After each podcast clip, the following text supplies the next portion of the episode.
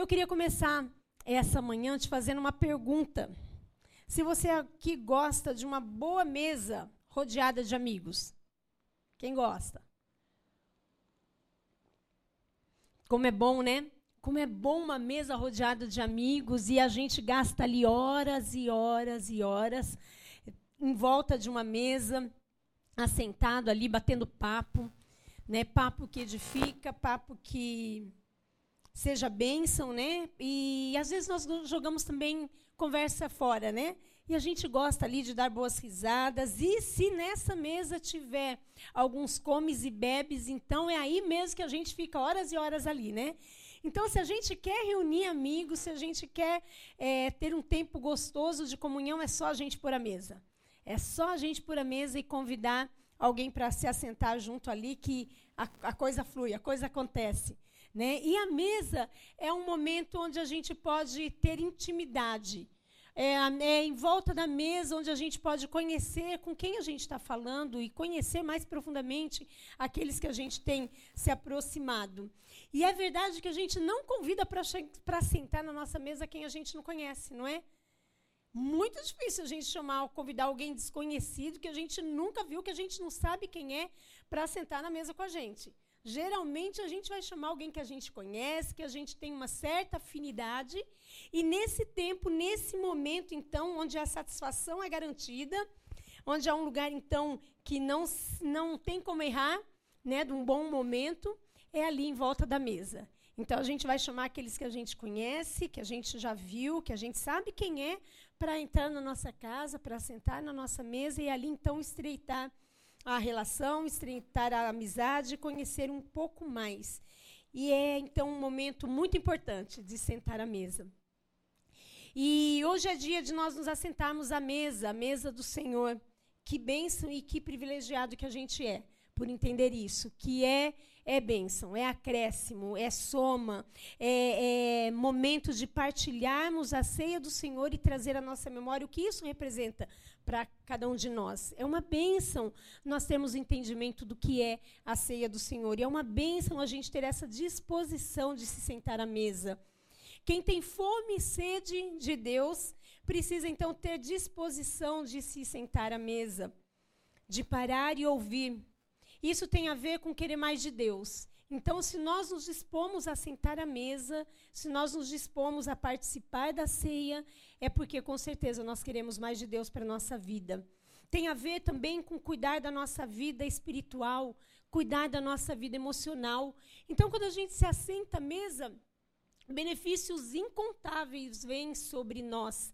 E não é algo só espiritual, porque a gente já aprendeu que a gente não divide o espiritual e o que não é espiritual. Então, cuidar das nossas emoções, cuidar do nosso corpo e cuidar do nosso espiritual é isso que a mesa e a, e a unidade e, o sentar-se à mesa do Senhor vai fazer com para as nossas vidas. Nós vamos então ser cuidados emocional e espiritual na nossa vida, de maneira plena e completa tem a ver com a gente estabelecer prioridades também sentar à mesa. É a gente entender que a gente abre mão de algumas coisas para a gente gastar um tempo em volta da mesa e ter um bom, um bom bate-papo, um bom tempo de conversa com Deus, um bom tempo de conversa entre os irmãos, de risos, às vezes de acertos, às vezes de choro.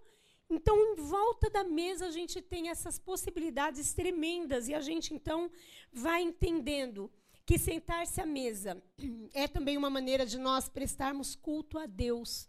Sentarmos à mesa do Senhor é uma forma também de nós prestarmos culto a Deus. Nos assentarmos à mesa do Senhor é entender que nós paramos para celebrar e revelar Cristo. Que delícia! Não há culto na nossa vida se o honrado não for o Senhor. Se nós paramos para cultuar a nós mesmos, se nós paramos para apenas passar o tempo ou fazer disso um rito, não há bênção. A mesa do Senhor, ela existe e ela está aqui, né? ela está presente nessa manhã e é isso que nós vamos fazer, celebrar e revelar Cristo para que o honrado seja o Senhor. Tudo aqui é para Deus. Tudo aqui é por Deus. Toda a nossa vida tem que ter sentido em Deus, porque em nós mesmos não há, não há sentido a nossa vida. Então, por isso que mês a mês a gente participa aqui da ceia do Senhor, para que seja imprimido na nossa mente e para que a gente entenda a importância desse ato e a gente tenha a consciência correta do que é participar de maneira digna da mesa do Senhor, da ceia do Senhor. E o apóstolo Paulo, ele manda então uma carta à igreja de Corinto, dando um pouco ali da explicação do que é a ceia do Senhor e de como aqueles irmãos deveriam participar da ceia do Senhor.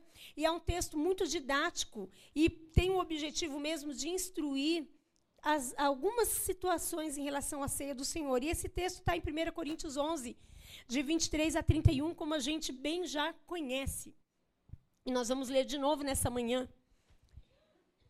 1 Coríntios 11, de 23 a 31, diz assim: é o apóstolo Paulo, né, trazendo a orientação e a instrução. Pois recebi do Senhor o que também lhes entreguei, que o Senhor Jesus, na noite que foi traído, tomou o pão e, tendo dado graças, partiu e disse: Isto é o meu corpo que é dado em favor de vocês. Façam isso em memória de mim. Da mesma forma, depois da ceia, ele tomou o cálice e disse: Este cálice é a nova aliança no meu sangue. Façam isto sempre que o beberem em memória de mim. Porque sempre que comerem deste pão e beberem deste cálice, vocês anunciam a morte do Senhor até que ele venha.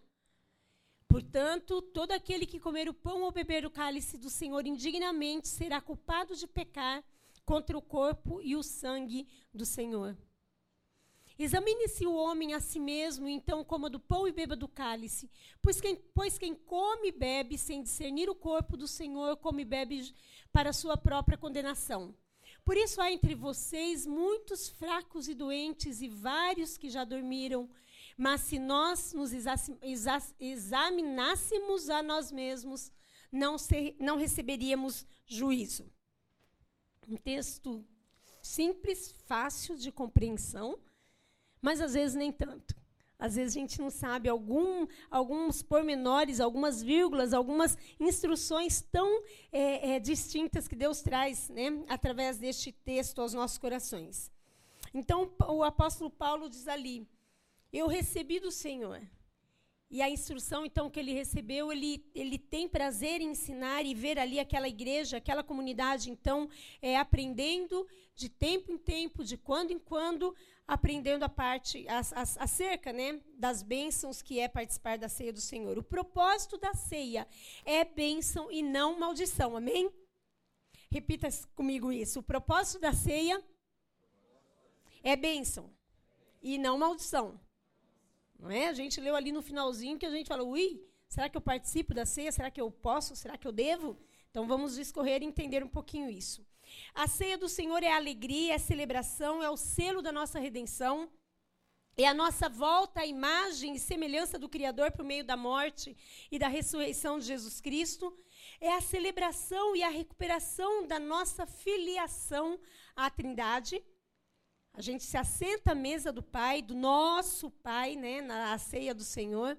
É o ponto de encontro e de, de onde a família de Deus converge é na mesa do Senhor que essa família se converge, é na mesa que nós somos consolidados famílias de Deus. Olha que bênção, olha que privilégio. Nós podemos sentar à mesa do Pai e podemos ali participar de igual para igual, um com o outro, junto, assentados com o Senhor. É esse entendimento que a gente precisa ter. Parece tão distante, né? Parece uma coisa que eu faço mecanicamente e, e mês a mês eu venho e participo, mês a mês eu venho e faço. Se der, se não der, eu não venho. Né? Não, mas é algo muito precioso para a nossa vida. A gente precisa ter esse entendimento no nosso coração. A gente precisa ter isso muito bem gravado na nossa mente, da importância da ceia do Senhor. Nós precisamos entender isso. A mesa é a mesa do Pai, a mesa do nosso Pai. E que por direito adquirido na cruz é um lugar de fartura. Ai, se a gente entende isso, a gente corre para a mesa do Senhor, porque é um lugar de fartura, é um lugar de bênção, é um lugar onde todas as promessas do Pai nos pertencem por meio de Jesus. Olha que grandioso que é isso, olha que tremendo que é isso. Então, o assentar à mesa nos dá o direito de nos apropriar de todas as bênçãos conquistadas por Jesus na cruz. E não foram poucas bênçãos, foram muitas bênçãos. Em todas as áreas das nossas vidas, em todos os âmbitos das nossas vidas, em todas as situações das nossas vidas, o Senhor Jesus conquistou para nós na cruz a bênção. E nós precisamos entender isso. Quanta coisa boa! Porém, eu me assentar na mesa indignamente, eu transformo toda essa bênção em maldição. Aí eu não gosto, aí eu não quero né? Aí não é tão legal assim, né? Aí não, não é, a gente não quer essa parte, transformar bênção em maldição. Deus nos livre. Então nós precisamos entender as implicações de nos assentar na mesa do Senhor. Precisamos estar atento com a maneira com que a gente se apresenta e a gente se assenta à mesa do Senhor. Então é bênção, é maravilhoso, mas há uma implicação e a gente precisa ter consciência disso. Que privilégio nosso termos chegado aqui nessa manhã para participar desse banquete. Que bom que você veio. O, ba o banquete está farto. Que bom que você veio com essa consciência de participar desse tempo precioso para a nossa vida como cristão. Como estar assentado à mesa do Senhor é importante para as nossas vidas. A ceia do Senhor é um lugar de lembrança. Então, quando a gente se assenta na mesa com amigos, com familiares, com, quando a gente se assenta dentro da nossa casa, quanta coisa gostosa a gente começa a lembrar, não é? A gente começa a lembrar de viagens, a gente começa a lembrar de quando a gente era pequeno, a gente começa a lembrar de coisas e contar um para o outro, e um conta e o outro ouve, e depois o outro conta, o outro ouve, e a gente dá muita risada. Também, às vezes, a gente lembra de coisas que nos, nos arremetem a um momento ruim da nossa vida, e a gente ali chora, e a gente se arrepende. Porque a ceia é um lugar de lembrança, a mesa é um lugar de lembrança. E hoje nós vamos nos assentar à mesa, participando da ceia do Senhor. E a palavra diz: toda vez que beberdes ou comerdes, fazer isso em memória de mim. Todas as, todas as vezes que nós nos assentarmos na mesa é para que nós lembremos de algo. E o que é que nós precisamos lembrar? Quais são as, as lembranças riquíssimas que nós podemos trazer à nossa memória quando a gente participa da mesa? Há movimentos da graça de Deus em nossa direção que a gente precisa lembrar. A gente precisa lembrar. E a gente tem vivido um tempo de tanta informação, de tanta coisa que a gente precisa aprender e precisa saber e precisa correr contra o tempo. E às vezes coisas tão comuns do cristão passa batido e a gente não lembra. Mas que bênção que a igreja existe. Que bênção que mês a mês nós podemos então ouvir isso e falar, ai, Deus não me deixa esquecer. Deus não me deixa esquecer. E alguns dos movimentos da graça que nós vamos ver nessa manhã, que nós vamos ouvir, né, que nós vamos entender no nosso coração, é a promessa de Deus no Éden para nós, de resgate e salvação. É o pacto da aliança que Deus fez com Abraão e nos atingiu até hoje. É o cumprimento da promessa com o nascimento de Jesus. Ah, se Jesus não tivesse vindo. A vida de Cristo entre nós e os seus ensinamentos que nos levam a uma vida de vitória por onde quer que a gente passe. Isso tem que ser trazido à nossa memória. A cruz de Cristo e a ressurreição, onde a morte foi vencida, onde nós podemos ter vida e vida abundante. A descida do Espírito Santo, que nos tirou de dentro do inferno e também tirou o inferno de dentro de nós. Tudo isso tem que ser lembrado na nossa mente, no nosso coração. A graça que nos enche da glória do Senhor. Ah, que graça maravilhosa! A graça que nos torna família de Deus. A lembrança que somos herdeiros de Deus e cordeiros com Cristo. Então, quando nós paramos para nos assentar em volta da mesa, a gente vai contando um para o outro a gente vai lembrando dessas bênçãos e dessa herança tremenda que nós temos em Deus, através da Sua palavra, ficou ensinado e relatado tudo isso para nós. E todos, então, esses movimentos da graça precisam ser lembrados diariamente. Não é só no culto da ceia. Não é? Esses, esses itens aqui que eu, eu mencionei tem que ser lembrado diariamente na nossa mente. Tem que ser vivido no nosso coração e no nosso dia a dia, realmente, dia a dia. Mas no dia em que a gente se assenta à mesa, o nosso coração, então, ele, ele relembra disso. E ele precisa, então, estar transbordando de alegria e do conhecimento que esse ato de se assentar à mesa significa para cada um de nós. A gente precisa vir com alegria para se assentar à mesa do Senhor. A gente precisa vir com exaltação, com exultação na presença do Senhor, agradecendo por aquilo tudo que Ele faz, por tudo, por tudo que Ele é. Com gratidão por tamanha manifestação de amor da parte da Trindade por nós. Por isso, nós temos alegria em nos assentar à mesa. Por isso é algo prazeroso nós assentarmos à mesa. A, a, gente vai lembrar, sim, da morte de Jesus, da entrega de Jesus, do sofrimento de Jesus. Mas é para que nós tivéssemos vida, e isso vai trazer alegria para o nosso coração. Para que a gente tivesse alegria, para que a gente tivesse vida abundante através da ressurreição de Cristo. Então, quando nós nos assentamos à mesa, é um tempo gostoso para a gente ser edificado, é um tempo gostoso para a gente ser relembrado de todas essas bênçãos que temos em Cristo Jesus. Uma, uma outra lembrança boa para a gente comentar e conversar à mesa do Senhor e que deve ser trazida à nossa memória também na ocasião da ceia é o que nós éramos por natureza. Quem nós éramos por natureza? A partir da consciência do que a gente era sem Cristo, na nossa natureza, e do que a gente se tornou nele. Então há aqui uma, uma divisória, há, há uma divisão na nossa existência: o que eu era sem Cristo e o que eu me tornei em Cristo, com Cristo e a partir de Cristo por pura graça do Senhor na nossa vida. A gente precisa lembrar disso, porque senão no dia a dia a gente vai se achando, porque senão no, no, dia a dia a gente vai achando que a gente é bonzinho mesmo, que a gente consegue realizar, que a gente consegue fazer. Mas quando a gente lembra, e a ceia é um bom momento para a gente lembrar disso, de quem a gente era sem Jesus e de que a gente se tornou com Jesus, a gente vai vendo então que a gente não é bonzinho coisa nenhuma, mas que Deus é bondoso demais e Ele nos permite agir com bondade na mesa. Amém? Ele nos permite agir com bondade com o outro, ele, ele nos permite, pela bondade que ele coloca em nós, a fazermos acertos quando necessário. Essa é a bênção de sentarmos à mesa.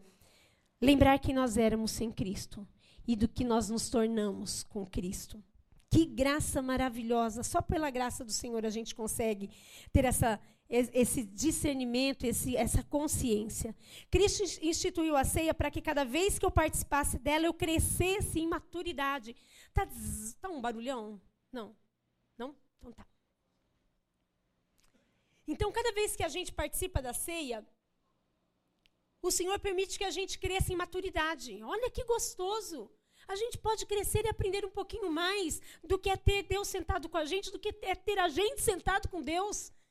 Isso tem que ser algo prático, tem que ser levado para nossa casa. E nesse dia da ceia, onde nós nos assentamos entre os irmãos, então a nossa maturidade, ela vai crescendo mês a mês. Ela vai crescendo dia a dia. E a consciência do que eu devo ser como cristão. Então, assentar à mesa me traz maturidade e me traz consciência. Me traz consciência. Me traz consciência de quem eu sou, de quem eu era e de quem eu sou em Cristo. Os movimentos do amor de Deus em nosso favor é então para nos dar a consciência e para iluminar o nosso entendimento. A gente não anda mais em trevas, a gente não anda mais é, é, é, dando murro em, em pontas de faca, né? fazendo o que dá na cabeça, mas a gente tem então uma maturidade em Deus e a gente tem então um entendimento de, do que é agradar a Deus e do que é viver para Deus. E a mesa do Senhor nos possibilita então essa maturidade e essa consciência, dando-nos a possibilidade de enxergar aquilo que nos corrompe. Quando nós nos assentamos à mesa do Senhor, é algo tremendo, é algo espiritual, é algo que traz cura para a nossa vida. Por isso que a gente não pode banalizar a mesa do Senhor. A gente então passa a enxergar aquilo que nos corrompe, a gente passa então a enxergar, porque a gente é iluminado com clareza, aquilo que nos desvia dos propósitos de Deus. E aí a gente vai, de tempo em tempo, nos lembrando, nos é, é, trazendo a nossa memória dos cuidados que a gente precisa ter para que a gente não se desvie, dos cuidados que a gente precisa ter para que a gente não se corrompa, para que a gente não volte a ser ou ter atitudes daquele que eu era por natureza antes de Cristo, amém? Jesus veio ao mundo e quebrou a lógica de Romanos 3, e nós vamos ler Romanos 3, é pesado. Que é nossa, que é a nossa condição de pecador. Romanos 3 fala da condição nossa da queda e onde Jesus entrou para nos tirar dessa condição. Né? Vamos ver então Romanos 3, de 10 a 18. Aqui a gente tem um diagnóstico dado pelo apóstolo Paulo também. Um diagnóstico, então, de, do que a gente se tornou depois da queda. O que éramos por natureza antes de ter Jesus na nossa vida. Como dizem as escrituras sagradas, não há uma pessoa que faça o que é certo. Não há ninguém que tenha juízo. Não há ninguém que adore a Deus. Todos se desviaram do caminho certo. Todos se perderam. Não há mais ninguém que faça o bem. Não há ninguém mesmo. Todos mentem e enganam sem parar. Da língua deles saem mentiras perversas e dos seus lábios saem palavras de morte, como se fossem veneno de cobra. A boca deles está cheia de terríveis maldições. Eles se apressam para matar. Por onde passam, deixam a destruição e a desgraça. Não conhecem o caminho da paz e não aprenderam a temer a Deus. Essa, esse é um diagnóstico da nossa vida sem Jesus. Sem Jesus era assim que a gente era, e sem Jesus é assim que a gente é. É dessa maneira. Mas Jesus então veio. Ele veio então para quebrar a lógica do que o texto está dizendo. Ele veio para fazer a diferença, ele veio para mudar. E viver dessa maneira seria um inferno, não é verdade? Só querer o mal das pessoas, só falar o mal das pessoas, só enganar, só ter maldade no nosso coração, só ter juízo contra as pessoas, não conhecer paz, não aprender e não desejar temer a Deus. Que inferno! Que vida infernal que é essa?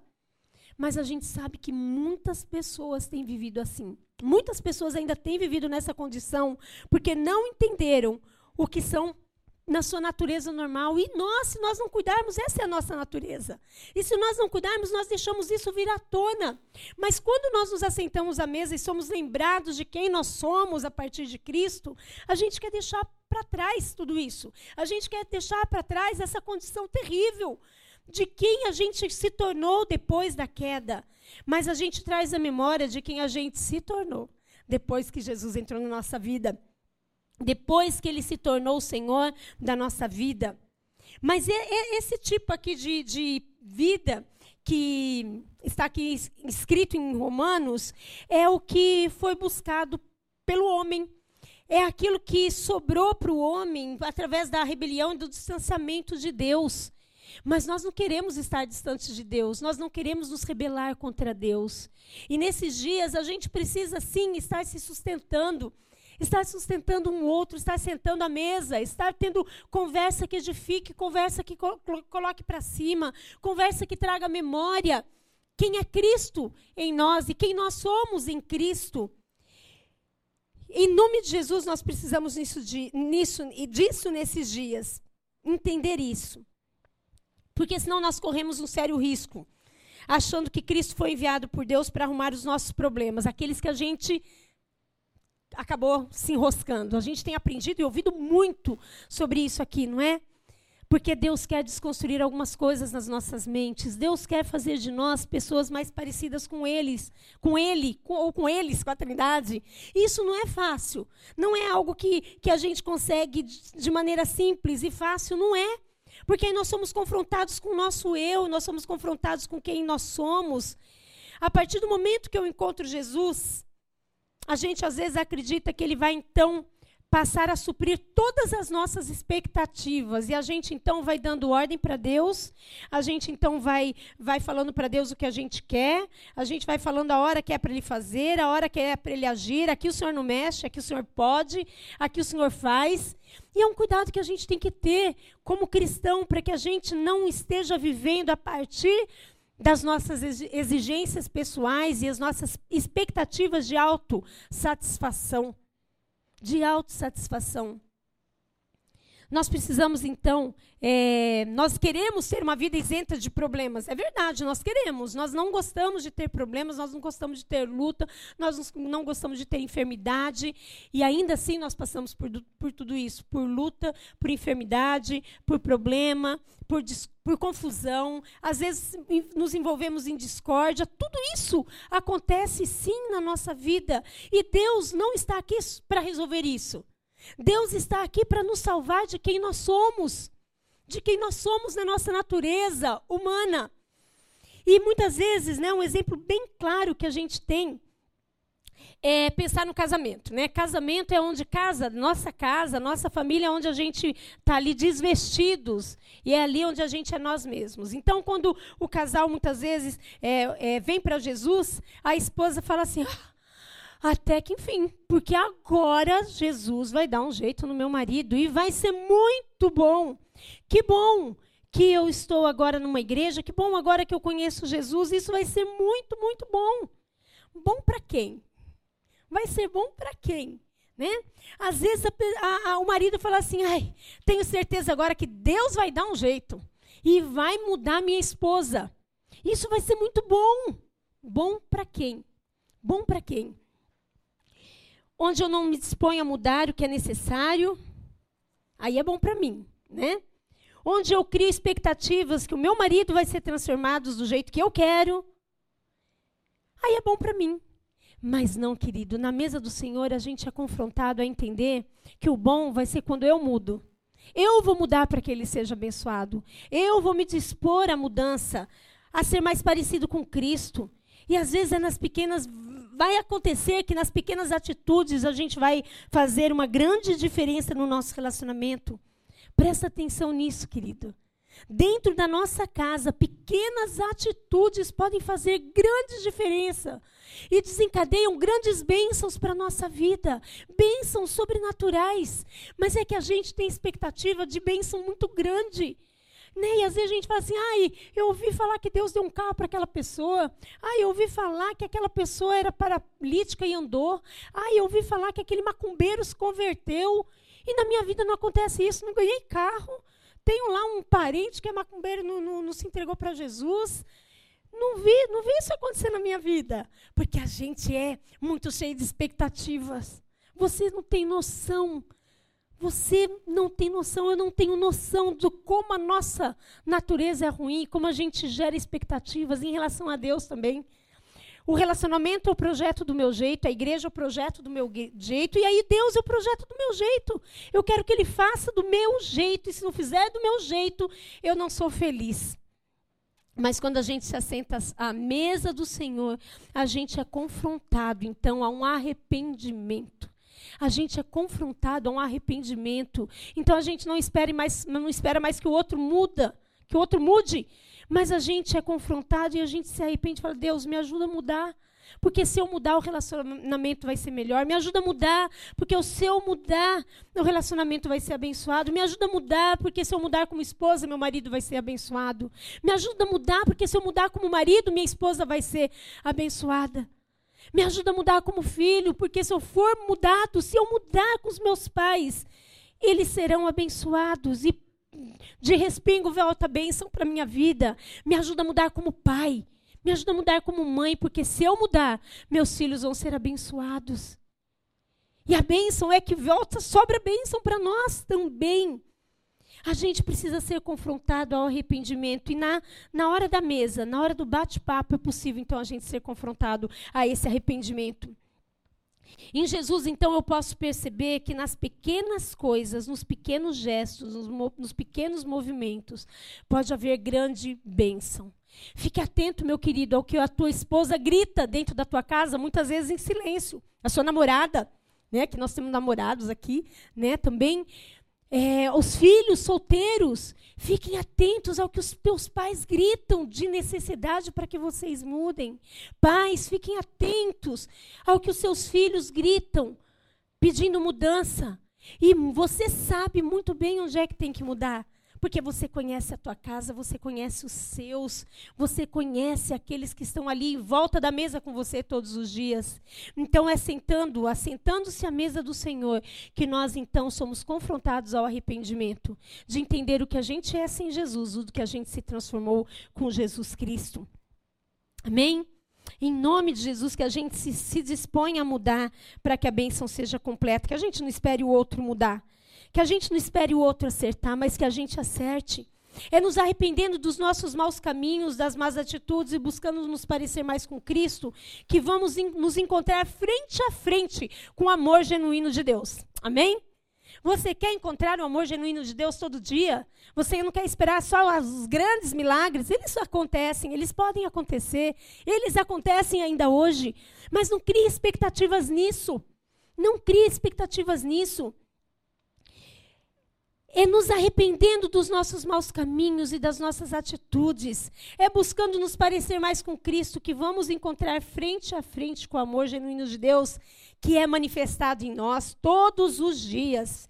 Todos os dias, e como família. E no casamento, então, né, que é um exemplo que eu dei, a gente começa então a experimentar o céu e a partilhar de tudo que Deus pensou para a gente como família.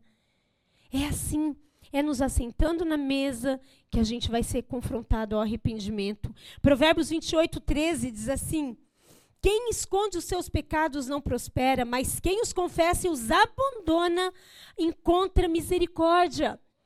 Então, mês a mês, quando nós nos assentamos à mesa, nós somos confrontados para nos arrepender, para deixar aquilo que nos, nos faz pessoas piores, para não deixar, nos deix, deixar de lado aquilo que nos distancia de Deus, aquilo que nos corrompe. Jesus, quando entrou na minha história, ele fez a minha história uma história de bênção. Amém?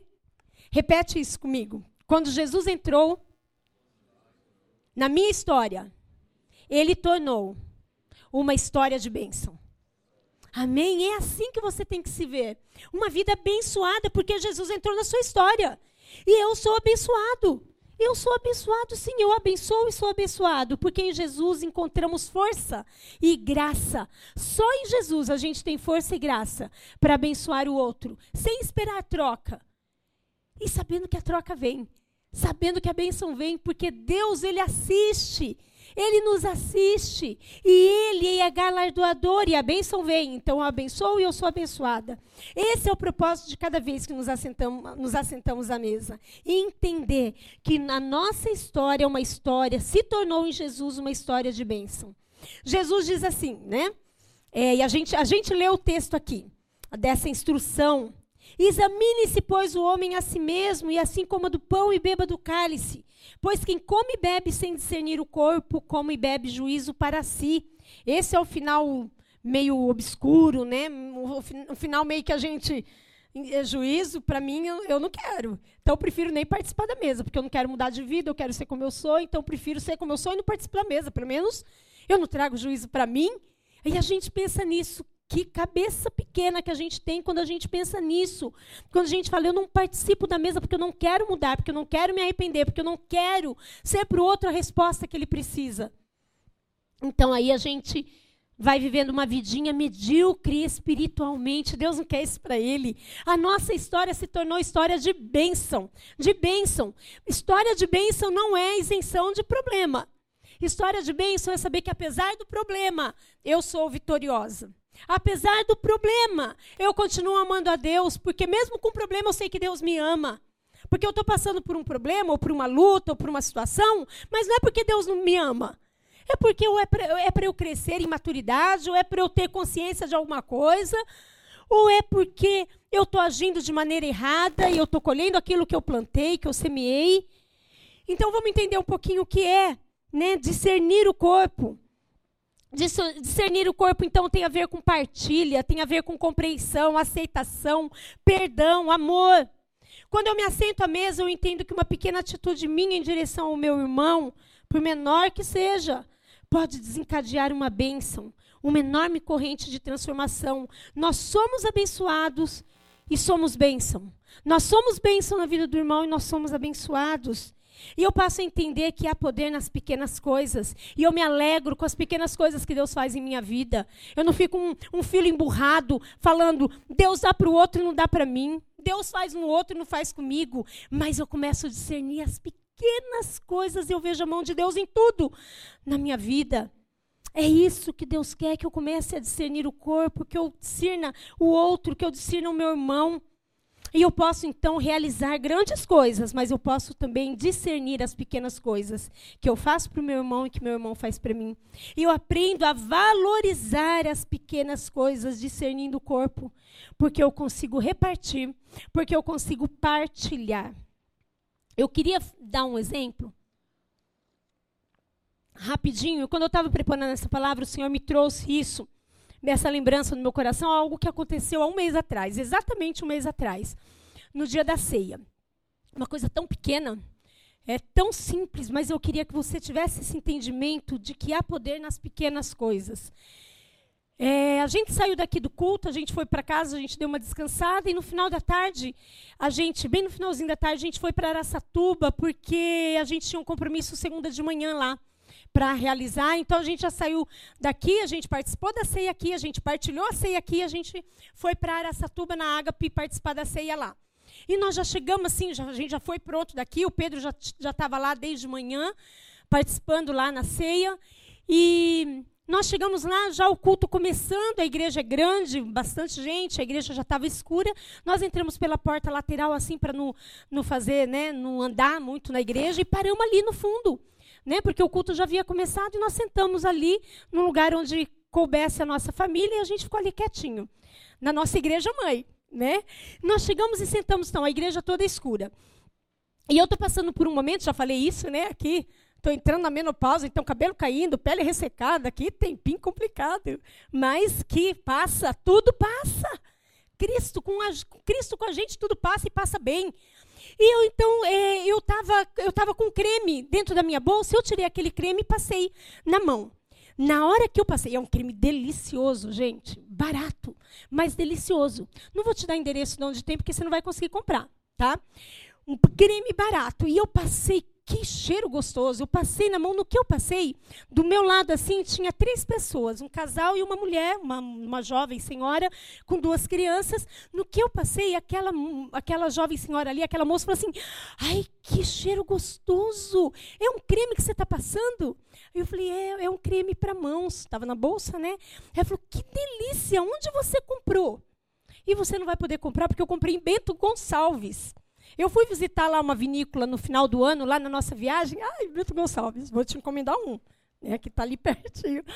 Ele, é, eu passei aquele creme, aí eu peguei e falei assim, ai, bem, é, onde você comprou esse creme? Porque é muito bom o cheiro. Quem quiser experimentar depois está ali.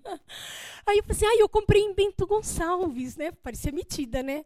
Mas eu falei, não, não é daqui. Né? Ele é de semente de uva, gente. É uma delícia, foi baratinho, mas é uma delícia de creme. E quando eu fui comprar aquele creme, que a gente estava ali na vinícola, e a gente sentiu aquele aroma gostoso, já estava uma, um monte de aroma bom, mas a gente sentiu aquele aroma gostoso do creme que estava ali num cantinho. Eu e a Júlia, a gente já foi lá e eu comprei um para mim e a Júlia comprou um para ela para a gente carregar na bolsa. Que gostoso. Mas na hora que aquela mulher falou, ai, mas é muito bom, é muito bom. Eu falei, ai, bem, eu não sei. Eu falei, às vezes você acha outro, né? Mas esse, esse daqui eu comprei em Bento Gonçalves. E fechei e pus na bolsa. Aí o senhor falou assim para mim, dá, dá para ela o creme. Aí eu falei, ah, só faltava isso, né? Que coisinha, dá para ela o creme. Nem conheço a moça, nem sei quem é. E Deus falou, dá o creme para ela. E eu falei, Deus, mas é um creme que eu não vou achar de novo, porque eu comprei tão longe. E o culto acontecendo, e Deus falou, dá o creme para ela. Eu falei, não, é coisa da minha cabeça, imagina, ela compra lá da Natura, de qualquer lugar, acha um creme parecido. E continuei ali ouvindo o culto. E Deus falou, dá o creme para ela. Gente, parece tão pouco, né? Era só pegar e dar. É um creme. Mas a gente é apegado às coisas. As pequenas e as grandes coisas. Se a gente não cuidar, a gente é apegado. E eu falei assim, ai, que bobeira, eu não conheço a moça. Vou dar um creme, ela vai falar, que, que, que é isso, né? Segurei ali meu creminho, fechei meu zíper e falei, coisa da minha cabeça. E, e o culto aconteceu e Deus falando, dá o creme. Aí veio um, um, casal de diáconos e falou, pastor Júlio, pastora Vilma, vocês podem ajudar na ceia? Que é, é, era o horário da ceia, a gente estava ali no cantinho, nós, claro, claro, levantamos. E o senhor falou, e o creme? Falei, Jesus, abri a bolsa e dei o creme. Para a moça, a moça falou, não. Eu falei, não, bem, é seu o creme, pode ficar com ele. Ela falou, não, bem. Eu falei, não, pode ficar com ele. Levantei e fui lá para a ceia. Não sei quem é a moça, nunca vi aquela moça. Não vi de novo no final do culto. E dei o creme. E eu fui e falei, ai, Senhor, eu gostava daquele creme, mas estou mais feliz porque eu te obedeci. Dei o creme.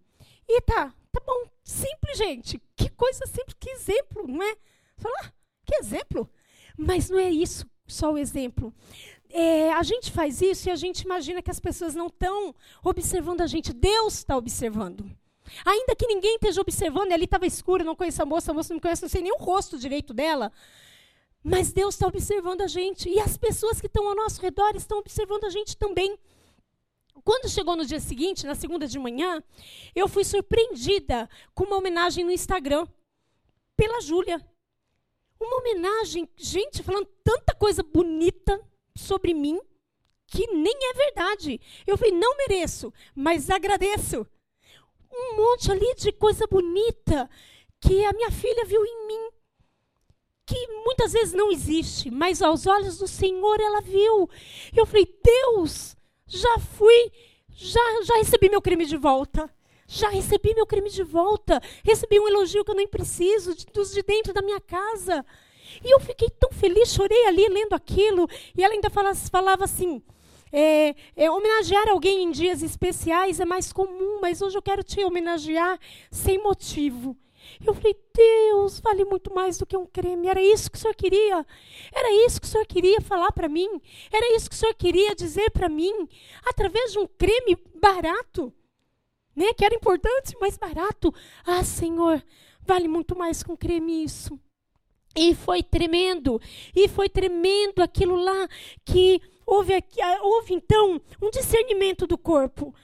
Eu percebi, eu discerni, gente, isso é muito pequeno, tá? Mas eu discerni o desejo da moça de ter aquele creme e eu dei. E a minha filha discerniu algo em mim que nem eu via. E quando nós voltamos para cá, isso foi na segunda, quando nós voltamos na terça-feira, a Júlia se preparou e foi embora para a faculdade. Quando eu subi, eu desci, tomei café. Quando eu subi para arrumar a cama, tinha isso daqui no meu quarto, debaixo do meu lençol. Deus mandou você dar e eu a repartir. Você usa mais do que eu, então você precisa mais. Te amo mais uma surpresa para mim. Eu ganhei meu creme de volta. Eu ganhei meu creme de volta. E queridos, não tem a ver com creme, não tem a ver com minha filha, não tem a ver com o que eu sou, deixo de ser, tem a ver com o que Deus faz com a gente a partir do, a partir do momento que a gente entende o que é discernir o corpo. Isso é muito pequeno, isso é muito pequeno, mas para mim teve um ensinamento profundo e por isso que o Senhor falou: fala, ensina, porque nas pequenas coisas Deus abre grandes oportunidades. Eu tenho um crime no escuro que eu nem queria dar, mas Deus mandou dar, eu dei, eu obedeci. Minha filha ou qualquer outra pessoa que estivesse ao meu lado, mas foi ela, observou. Eu fui contemplada e agraciada com um elogio que nem merecia e ganhei de volta meu creme, porque eu precisava mais, porque minhas mãos estavam precisando mais. Isso é partilhar.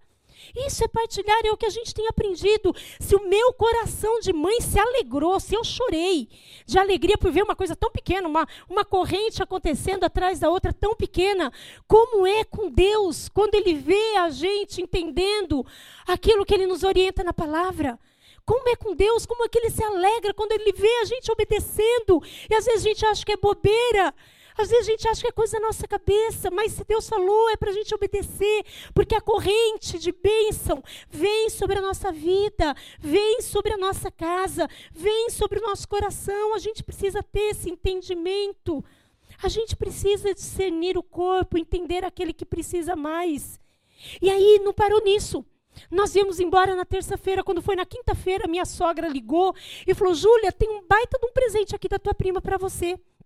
E a Júlia recebeu um baita presente, muitas vezes mais valor do que aquele que era um creme de 35 reais. Olha que baratinho. Mas não é o valor, não é o valor, não é a parte financeira da coisa, é a bênção de Deus. E o entendimento que a gente precisa ter que o legado que a gente constrói dá para os nossos filhos a plataforma para uma manifestação maior de amor. Amém? O legado que a gente constrói dentro da nossa casa, o legado que a gente constrói na nossa igreja, o legado que a gente constrói entre os nossos irmãos, o entendimento do que a palavra nos dá, de repartir, de dar para aquele que precisa mais, de ter generosidade, de obedecer a Deus, seja na pequena ou nas grandes coisas, gera um legado sobrenatural e é, e é então feita uma plataforma para que a manifestação maior do amor de Deus venha sobre a nossa vida, amém? Você consegue compreender isso? Em nome de Jesus. As pessoas então precisam entender, nós precisamos entender a bênção que é obedecermos a palavra de Deus e Ele tem muito mais para nos oferecer. Que nós não sejamos apegados às pequenas coisas, que nós aprendamos a adorar e amar a Deus, se nós tivermos ou se nós não tivermos. Que bênção que é essa igreja linda, que cadeira deliciosa. Na sexta-feira nós tivemos algumas visitas aqui, como eles elogiaram a igreja, que gostoso, né? A gente agora tem uma cadeira gostosa para sentar, a gente tem uma igreja bonita, a gente tem luz, a gente tem fumaça.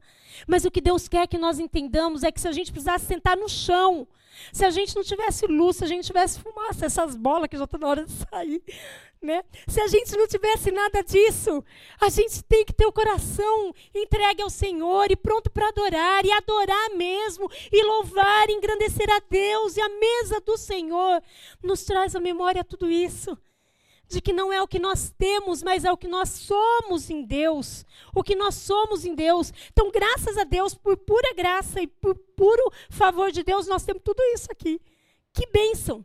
Mas nós queremos vidas e vidas transformadas a começar em nós, amém? A começar em nós, que nós nos levantemos em adoração, que nós cultuemos a Deus através da ceia, que nós cultuemos a Deus através nossa, do nosso cântico, que nós cultuemos a Deus através da nossa vida, no nosso dia a dia, em nome de Jesus. E eu encerro, e eu encerro nessa hora,